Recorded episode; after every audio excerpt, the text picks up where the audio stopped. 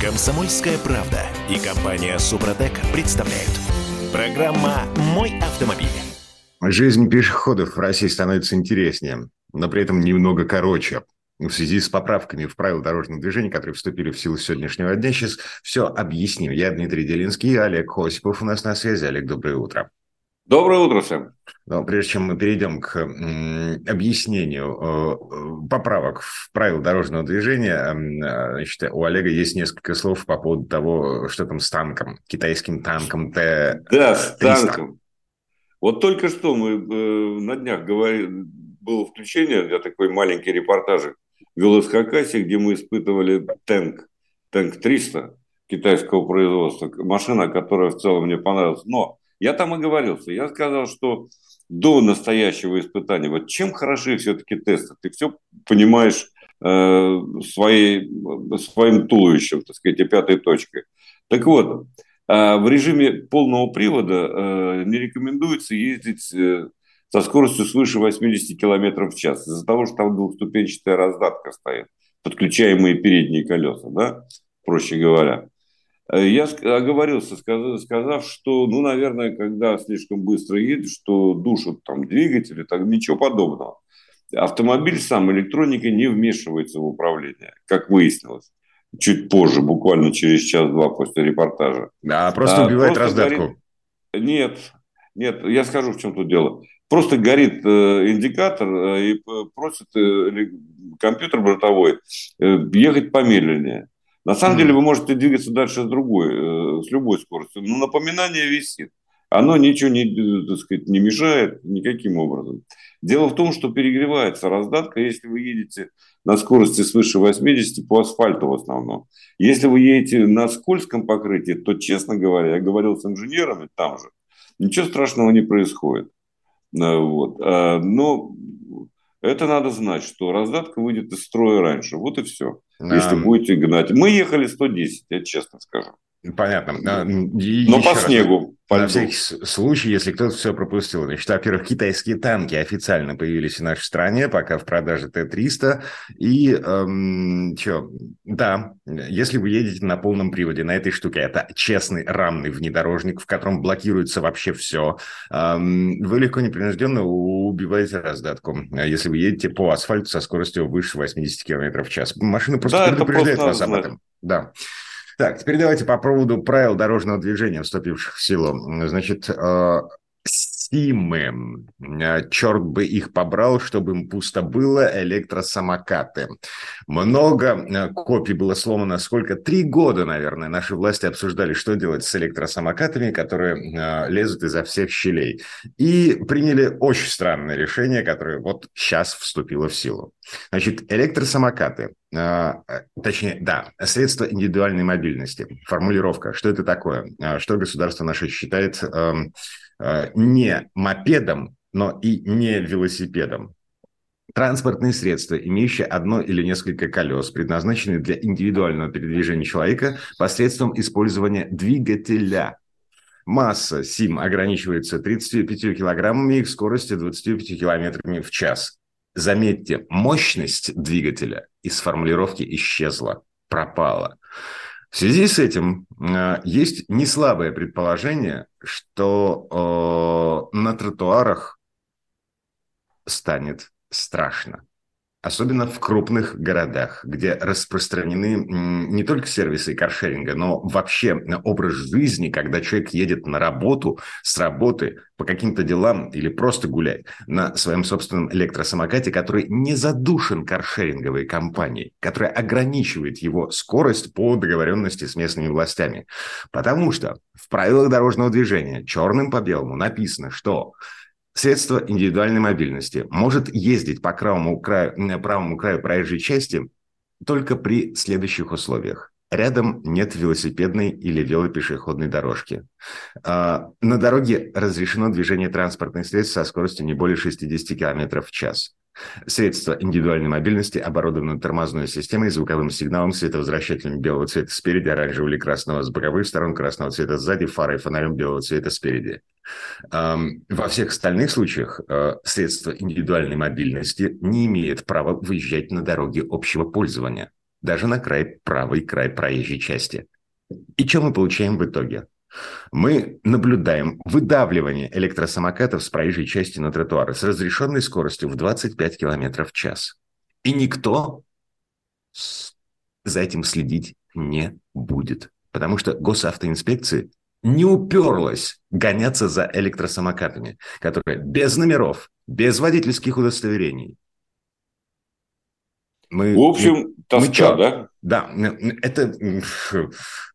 У меня есть только одно подозрение. Это все до первого случая смертельного ДТП с участием электросамокатов. Вот наедет какой-нибудь ушлепок на пешеходном переходе, в смысле на тротуаре, на тротуаре, наедет насмерть на какую-нибудь бабушку в Петербурге, не дай бог, или на ребенка со смертельным исходом. Вот тогда шестеренки завертятся, и власти начнут чесать репу в очередной раз по поводу того, а что мы можем сделать такого с этими самыми электросамокатами, чтобы эм, ну, как-то эм, вернуть все взад, чтобы хотя бы на тротуарах стало безопасней.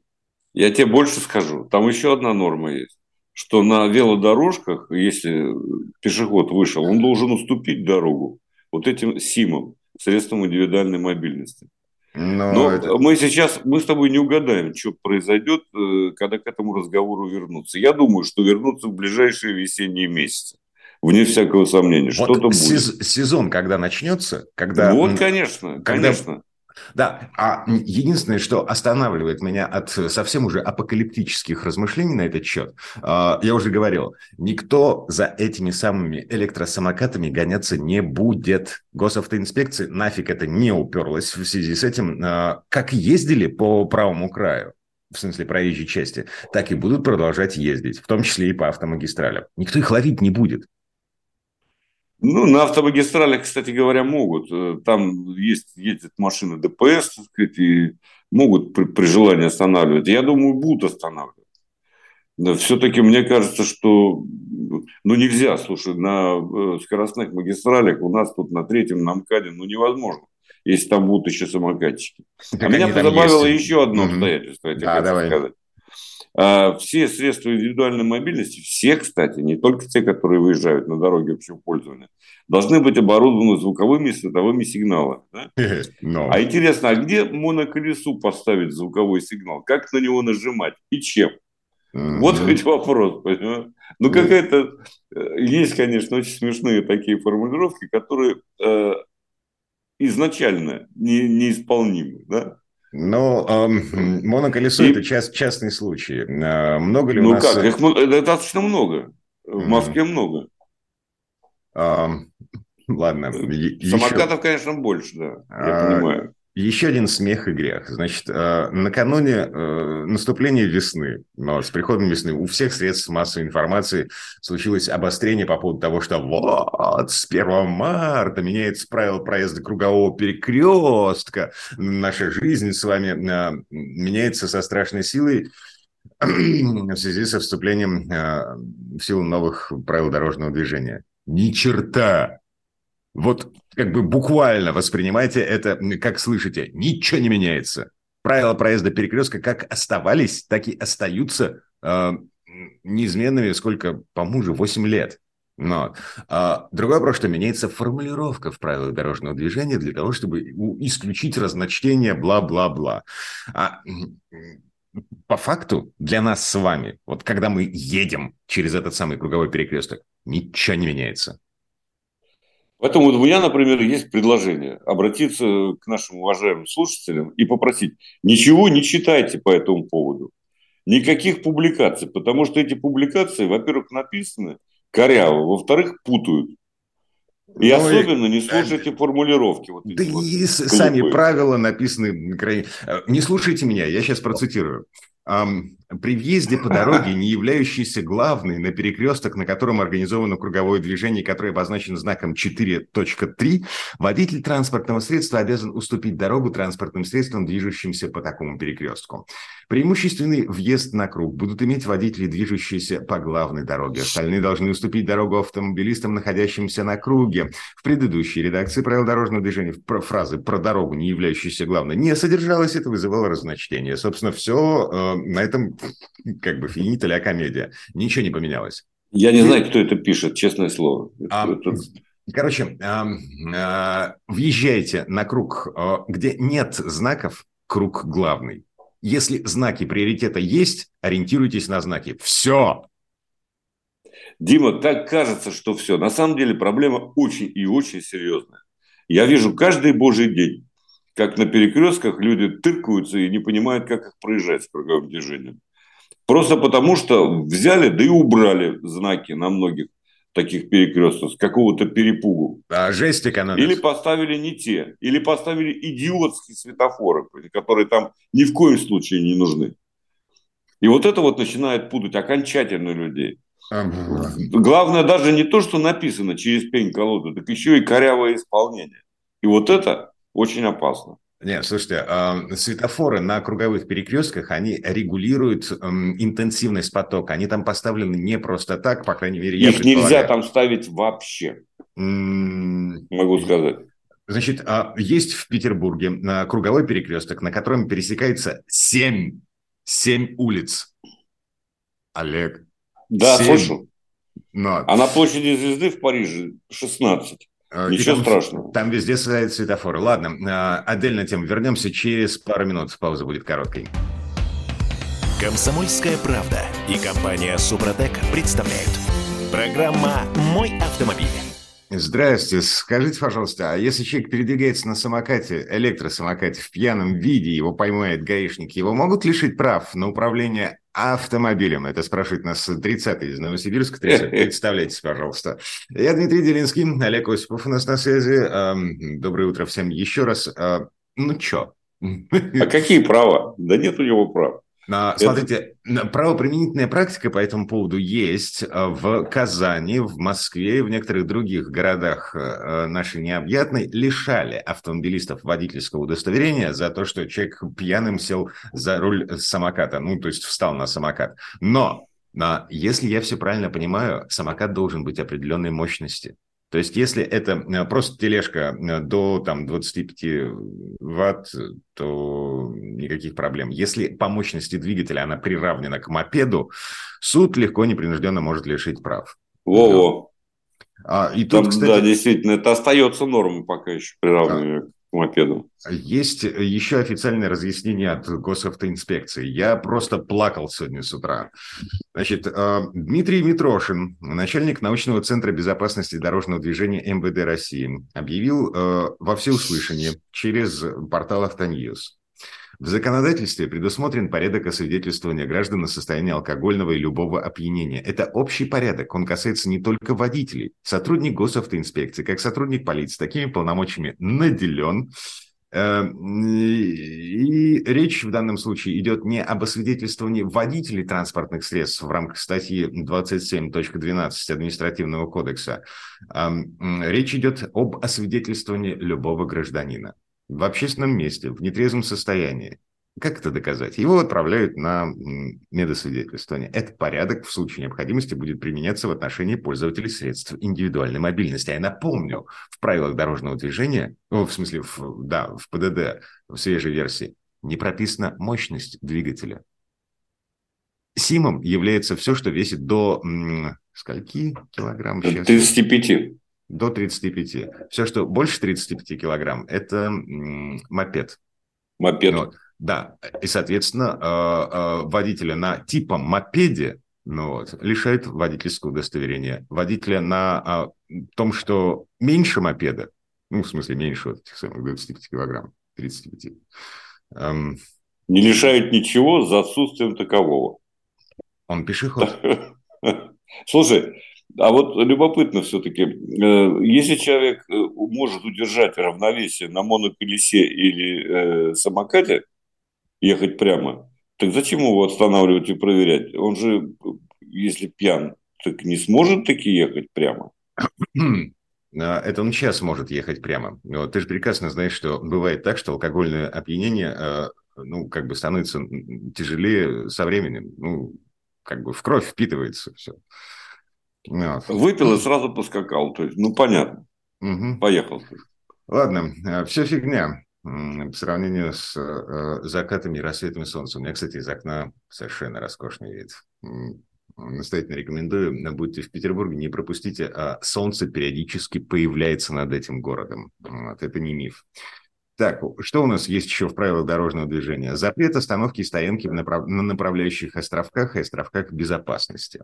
Ну вот. Штраф теперь положен за это 500 рублей. Э, причем, если раньше были разночтения по поводу того, что ты нарушаешь, пересекаешь сплошную, э, заезжая на островок безопасности, вот, или э, что-то другое, то теперь все, однозначно статья отдельная, выезд на островок безопасности, штраф 500 рублей.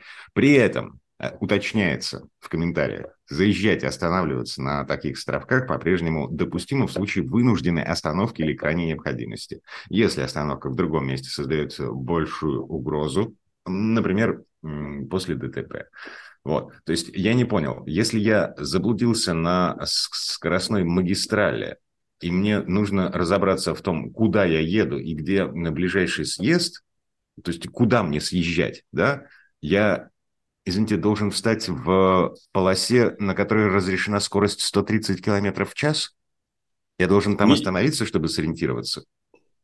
Ни в коем случае понял. нигде нельзя останавливаться. Ехать просто вот, я не знаю сколько, 50 километров до того островка, где можно останавливаться, где можно съехать. Где зона отдыха, где ну, стоят так, ну, конечно, знаки, да? Конечно. На заправке можно остановиться. О, ну, пипец, конечно. Ну, да, так, буквально. Э, именно так. Так, что еще у нас в правилах дорожного движения изменилось? А, у нас появилась, вот, кстати, московская ловушка распространенная. Это когда стоит знак э, кресты, то есть э, остановка транспортных средств запрещена. После этого знака, там где-нибудь метрах в 10, стоит знак П, типа парковка разрешена. Ну вот. И эм, госавтоинспекции и вашей МАДИ, административно-дорожной инспекции, короче говоря, э, вашим зеленым крокодилам, аллигаторам, было пофигу на второй знак, э, который разрешает парковку. Потому что знак кресты, вот, он, сука, такой мощный, что его действие, следующий знак, не отменяет. Это было не написано в правилах дорожного движения. Сейчас написано, если после крестов стоит знак, разрешающий парковку, все в порядке, можно парковаться, никто вас оттуда не эвакуирует, не штрафует. Слушай, на самом деле это веселая история, потому что вот эта вот вечная борьба за тех, кто э, хочет содрать деньги э, с автомобилистами, и за здравый смысл она все-таки веселит и не дает покоя, как мне кажется, на дорогах. В Москве это буквально происходит э, ну, ежедневно. Что-то меняется. У нас трижды то ставили, то убирали светофоры, кстати, к слову, с перекрестка с круговым движением. Вот в том городке, из которого я выезжаю каждый божий день и въезжаю в него. Так что все нормально. Это становится такой хорошей зарядкой, так сказать. Но приучает к внимательности. Это правда. Убрать все и прописать все невозможно. А, а здравый смысл, к сожалению, э, законодательно прописать тоже никакой возможности нет. Ну так, так и живем. Я вот, короче, я не знаю, как в Москве, в Петербурге э, распространенная практика в связи с тем, что у нас снега много бывает, его приходится убирать. Значит, парковка по четным и нечетным числам. Вот. То есть сегодня ты можешь парковаться на этой стороне улицы э, в связи с тем, что э, убирать обочину будут с другой стороны. И на следующий день наоборот. Э, значит... Но это нам не прижилось. Помнишь, был такой стишок у Вознесенского, по-моему. Говорят, у эскимосов был поцелуй посредством носа. Но это нам не привелось. Вот так и в Москве не очень привелось это почетным подсчетом. Хотя до сих пор есть такие улицы, где это правило действует. Вот. Значит, смотри, э, для Питера тема более чем актуальная. Э, прямо сейчас тем более, э, значит, стоянка запрещена по нечетным числам месяца, стоянка запрещена по четным числам месяца до перемен, вот до сегодняшнего дня, парковаться под этими знаками можно было с 19 до 21 часа. То есть срок действия, нечетное число начиналось не в полночь, как у всех обычных людей, а в 9 часов, о, господи, в 7 часов вечера. Но я вот голову сломался, я пытаюсь это осознать, у меня вообще проблемы с восприятием вот таких а, абстрактных понятий, когда день начинается а, за 4 часа до того, как он... Ну, короче, я ни хрена не... Я перестал парковаться в таких местах, потому что однажды прилетел штраф. Вот. Теперь меня запутали окончательно. Значит, вместо 7 часов вечера э, день начинается с э, 9. Вот. Э, живите теперь с этим, как знаете, как хотите. Да, если дорога главная, перекресток с круговым движением, все то же самое, все ровно э, вот так, это принцип такой закладывается, понимаешь, чтобы можно было как угодно трактовать. Нет, там э, совершенно однозначная да я формулировка, понимаю, которой я не понимаю. Ну, вот, извините, в голове не укладывается. Ну, да, понимаешь, о чем речь, да? О том, что э, все это написано через пень-колоды, иными словами, проще говоря.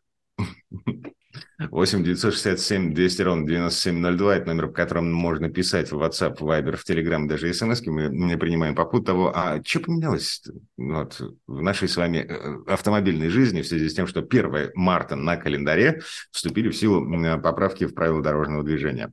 А сейчас давайте попробуем перейти к другим темам. У нас же э, много веселого. А, у нас на дорогах становится пуще, пусто, эм, тише. Я не знаю, какое слово подобрать в связи с тем, что Впервые э, в некоторых регионах, э, в том числе в таких крупных, как Москва и Санкт-Петербург, сократилось количество зарегистрированных автомобилей. Нормально?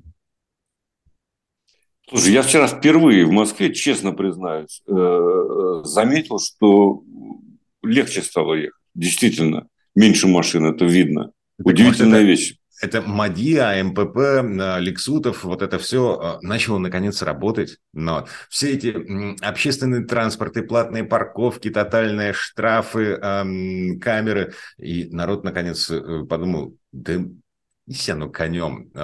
Пойду-ка я продам машину, сяду на общественный транспорт. Ну, мне кажется, что несколько иные причины для этого есть. Вот. Но, в принципе, и это тоже. И это тоже. Вообще, дело не в том, что машины стали дороже сами, а дело в том, что владение автомобилем стало намного дороже. А тут еще подсуропили, мы говорили об этом, э, платные трассы подорожали, то есть подорожают, если еще не подорожали в ближайшие дни. Поэтому, конечно, владеть транспортом становится все невыгоднее. И это, однако, весомый аргумент. Угу. Я уж не говорю о штрафах. А, насколько это заметно, а, в Москве, по крайней мере, я не знаю, всего на 16 600 автомобилей сократилось количество зарегистрированных машин в Москве. Ну ладно, а, тема длинная, к ней мы еще вернемся буквально через пару минут. Комсомольская правда и компания Супротек представляют. Программа «Мой автомобиль». Слушайте, а на дорогах действительно становится пусто. Но тут не только количество зарегистрированных в госавтоинспекции машин снижается, а снижается и количество выданных водительских удостоверений. Я просто заглядываю еще в статистику а, не только ГИБДД, но еще и Министерства внутренних дел. Короче, всем привет. Еще раз доброе утро. Я Дмитрий Делинский, Олег Осипов у нас на связи. Олег. Да, доброе утро.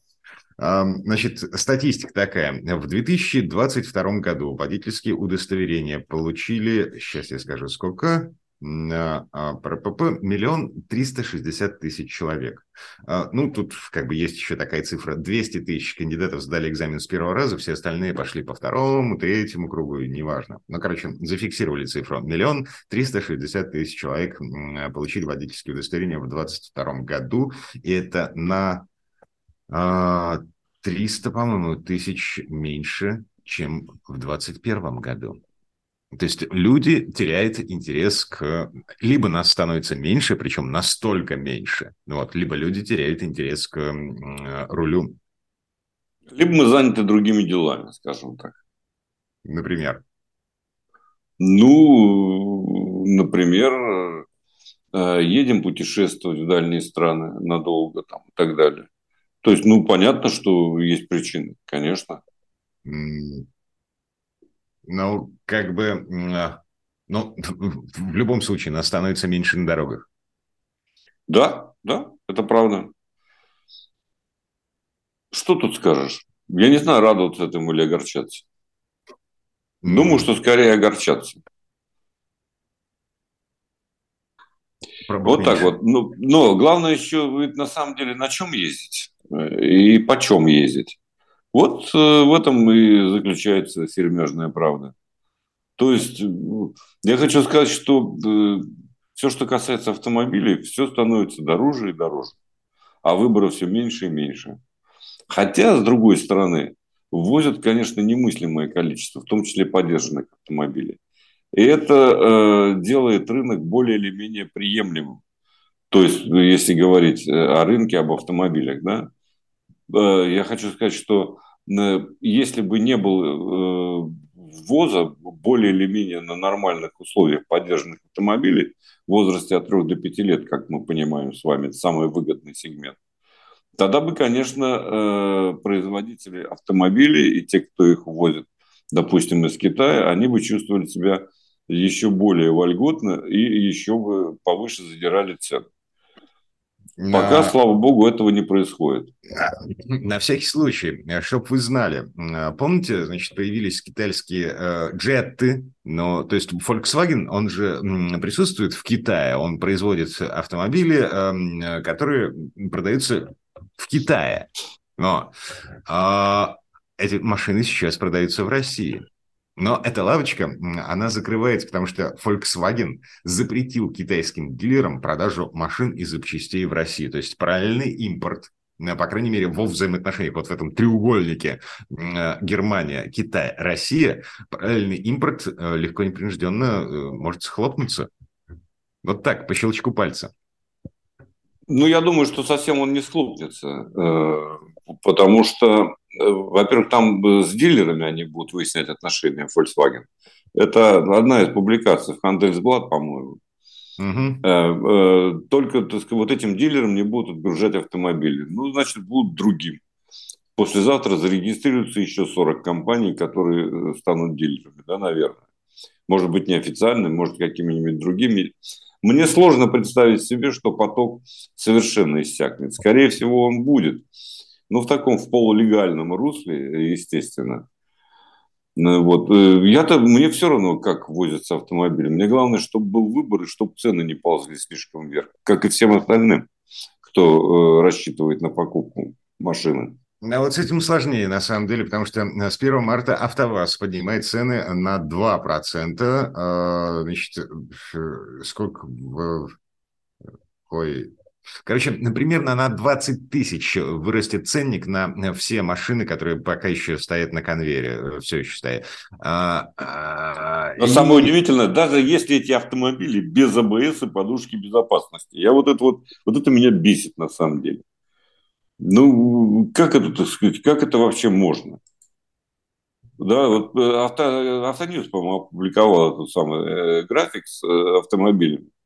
Я вот смотрю, здесь э, есть, допустим, Нива, да, э, скажем, Нива Легенд. 800 или 840 тысяч, там э, удорожание почти на 40 тысяч, то, что они посмотрели вот сейчас, реально, так сказать.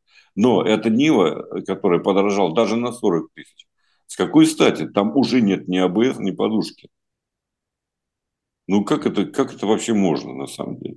Максим ну, Соколов, вот... бывший министр транспорта. И, ну, Давно не повышали, говорит, да? Глава АвтоВАЗа. Говорит, эм, рост цен на автомобили меньше, чем инфляция год к году за период с марта 2022 по март 2023. Ну, то есть э, человек оправдывает э, повышение цен на автомобили тем, что инфляция, сэр, все подорожало а мы, э, мы дорожали медленнее, чем официальная инфляция. Здорово, зашибись. Еще раз возвращаемся к той самой мысли, а, э, с которой мы живем уже примерно полгода.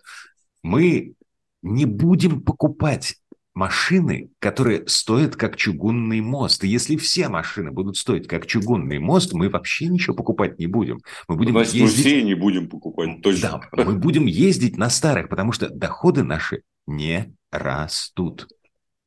Понимаете? И, и вот и... эту мысль кто-то должен донести до вот этих самых автоконцернов, до чиновников, которые отвечают за автомобильную промышленность. Вы можете рисовать на ценниках нули. Но это не значит, что э, вы, да, вы можете заполнять чем-то, каким-то, какими-то автомобилями китайскими, местные разработки, неважно. Э, автозаводы, вот эти все производственные площадки, оставшиеся после ухода немецких, японских автоконцернов, вы можете э, делать вид, что все это шевелится. Вы можете выпускать эти машины, вы можете выпускать эти москвичи, китайцев этих электрических, которых Металлоинвест собирает, я не помню, как они называются, но неважно. Вы можете запустить автотор, вы можете эм, черта лысого запустить. Кто это покупать будет? За Знаешь, вот что меня больше всего взбесило вот в этой табличке, которую опубликовал Автоньюз? Вот с какого перепуга у вас патриот с автоматом, это автомат производства в итоге gm хотя в Европе производится. Так вот, э, с автоматом стоит на миллион дороже, чем с механикой. Миллион не может стоить, просто миллион рублей по сегодняшнему курсу не может стоить никакой автомат. А, Ни одной фирмы. Смотри, объясняю. Э, я как-то возвращался из Абхазии, э, соответственно, на общественном транспорте. От абхазской границы мне нужно было доехать до аэропорта. Вот. А, После границы там как бы площадка такая, отстойник для э, местных маршруточников. Мы выходим с женой, с чемоданами, счастливые и довольные, вернулись после отдыха на родину. Нам нужно доехать до аэропорта. Э, подходим к маршрутке, садимся в нее, спрашиваем, типа, сколько до аэропорта? Он говорит, 200. Говорим, вообще не вопрос. Но. И эта же маршрутка идет мимо железнодорожного вокзала. Но люди, которые э, едут до железнодорожного вокзала, платят по сотке. Я думаю, ну, как бы логично, э, железка ближе, они платят 100 рублей, аэропорт дальше, мы платим 200 рублей. Как бы не так. До аэропорта ближе, нас высаживают первыми. Я подхожу к водителю, спрашиваю, типа, как так? Он говорит, но ты же самолетом летишь. Это денег больше. Поним, понимаешь логику? Ну, э, понимаю, но не принимаю. Это бизнес, ничего личного. Если можно содрать больше, если можно попытаться хотя бы содрать больше, они это сделают.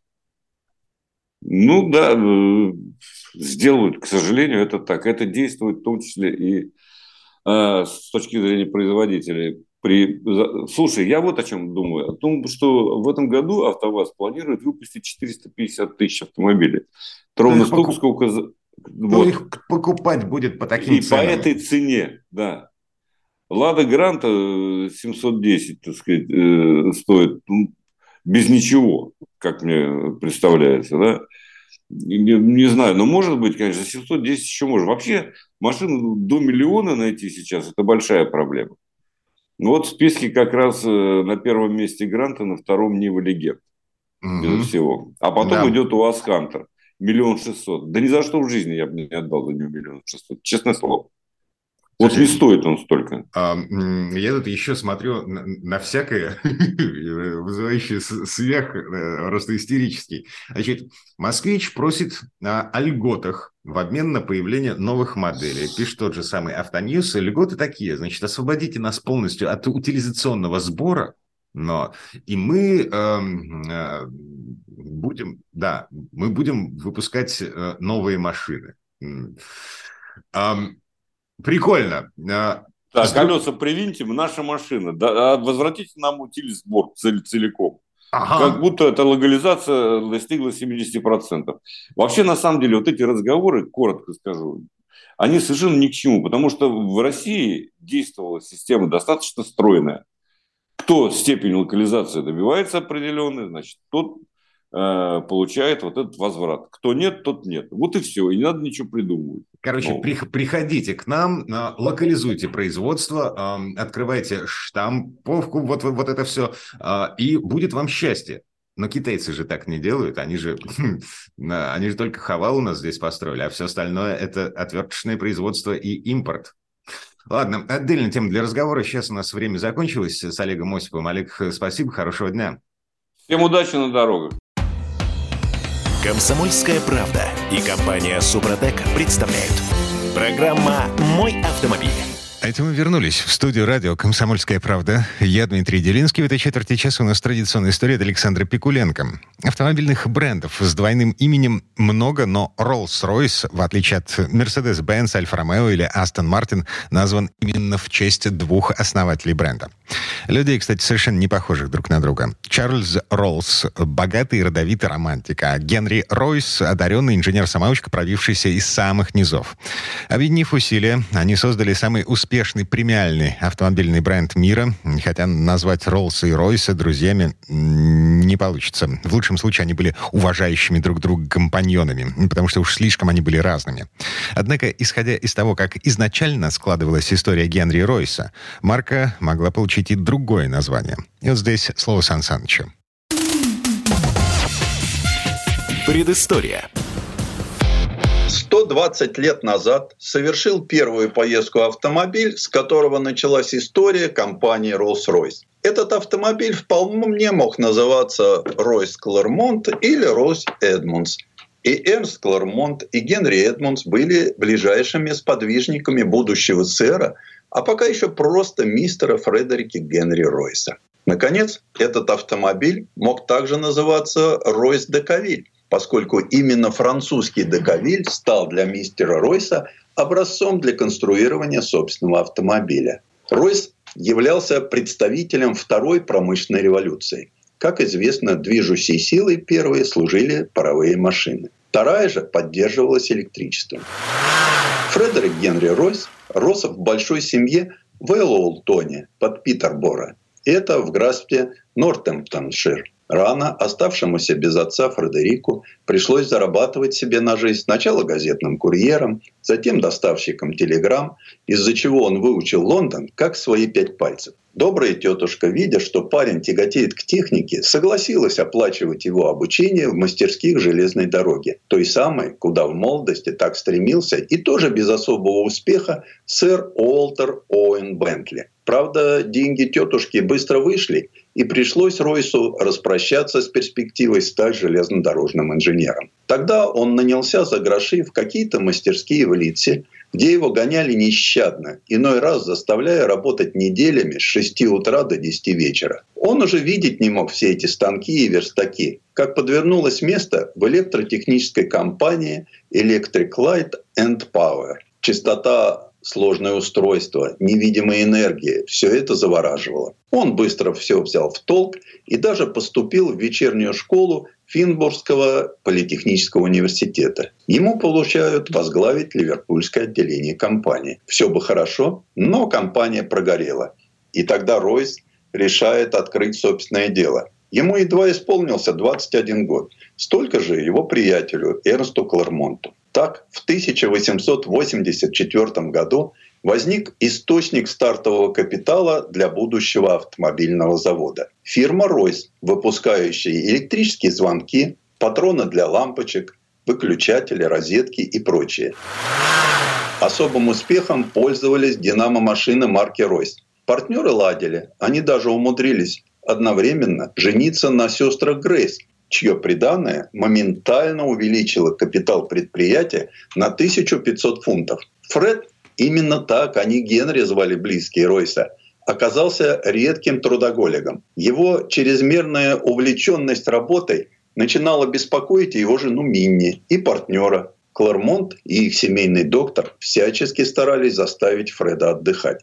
Даже приобрели три квадрицикла «Додион», для совершения вечернего мациона. Ройс сам оснастил квадрициклы электрическим освещением. Однако тут страну охватил экономический кризис, следствие не совсем удачной англо-бурской войны. Хлопот в связи с этим прибавилось. Закончилось все нервным срывом и практически принудительной отправкой на отдых в Кейптаун. Морское путешествие, как известно, лучшее лекарство для англичанина. Пути Ройс проштудировал английский перевод книги Жерара Лаверна «Теория и практика автомобиля на дороге». Спустя 10 недель Ройс вернулся посвежевшим и твердо убежденным, что пора заняться автомобилями. В 1902 году он приобретает автомобиль «Декавиль». В ту пору это была одна из немногих французских марок, ввозимых в Великобританию. В целом Ройс доволен приобретением – Однако ему досаждают мелкие поломки. Начав с того, в чем лучше понимал, а именно с электрооборудования, постепенно он перебрал и обмерил всю машину. Теперь он точно знал, где и что во французской конструкции следует улучшить. Надо строить автомобиль. И не один, а сразу три. Для себя, для Клармонта и еще на продажу. Под новое дело вполне подходили мастерские на Куки-стрит в Манчестере, куда компания Ройс переехала в 1888 году. Эрнст Вуллер один из первых работников нового предприятия, вспоминал, что над чертежами корпели двое опытных автомобильных конструкторов – Адамс и Шипли. Однако сам Ройс влезал в мельчайшие детали. Ему внезапно приспичивало заменить кожаную прокладку или сальник. Такое вполне могло случиться посреди ночи. Причем ничего из имеющегося на складе его не устраивало. Он настолько погружался в процесс, что мог забыть надеть второй нарукавник и чертил в одном. Дело продвигалось. Звук работающего двигателя впервые раздался на Куки-стрит зимой 1903 года. Наконец был готов и автомобиль. Главным его внешним отличием от Дековиль был пластинчатый, а не змеевиковый радиатор. Тестировал автомобиль Эрик Плетфорд, еще один бывший электротехник. Сначала ему отвели роль моториста, а затем и испытателя. Первоначальные навыки давали о себе знать. В частности, в журнал испытаний он вносил такие записи. Потребление за 4 часа составила 2 галлона бензина или 30 ампер при напряжении 120 вольт. С учетом стоимости галлона 2 шиллинга и 2 пенса, это эквивалентно стоимости киловатт-часа энергии в 1,7 пенса. Партнеры Ройса высоко оценили результат. Наибольшим весом обладало мнение Эдмунса, автомобилиста со стажем, члена комитета Национального автоклуба. Кроме того, как владелец доли в деле Ройса, он был крайне заинтересован в успехе начинания. Он готов заявить первый образец на ближайшее соревнование по скоростному маневрированию в Лондоне, да посадить к себе парочку репортеров. Достигнута предварительная договоренность с Хуго Бьюистом из Morning Post и Нейлом Кинли из Motoring Illustrated. Эдмундс намекнул Ройсу, что на примете есть весьма состоятельный молодой господин, готовый вложиться в проект, ежели машина ему приглянется. Этим молодым человеком оказался шотландский баронет Чарльз Стюарт Роллс. Ему, правда, не понравились двухцилиндровые двигатели из-за их избыточной вибрации. Окончательно судьба проекта определилась 4 мая 1904 года за обедом в тогда еще только открывшемся отеле «Мидланд» в Манчестере, в ходе которого мистер Ройс и сэр Роллс окончательно поладили. И уже на декабрьском автосалоне в Париже выставлялись две машины. Первый Ройс 10 лошадиных сил и его дубликат Rolls-Royce 10 лошадиных сил. Кузов Танно соорудила каретная мастерская Джона Робертса, находившаяся неподалеку в том же квартале Халм. Всего за год было построено три автомобиля этой марки. Старейший из сохранившихся автомобилей под маркой Rolls-Royce, шасси номер 20154, регистрационный номер У-44, был обкатан в ноябре 1904 года и стал третьим автомобилем с радиатором в форме греческого портика и четвертым, носящим марку Rolls-Royce. Кузов парк Фаэтон, работе мастерской Баркер, создавался в качестве шоу-кара для парижского салона 1904 года. Продан 3 декабря 2007 года в Лондоне на аукционе Бонамс за 3 миллиона 521 тысячу 500 фунтов стерлингов. Аукцион любезно перевел это в рубли. 126 миллионов 774 тысячи. Что же касаемо эмблемы, она, вероятно, украсила радиатор значительно позже. Образец, попавший во все хрестоматии по истории автомобилей, регистрационный знак АХ-148, номер шасси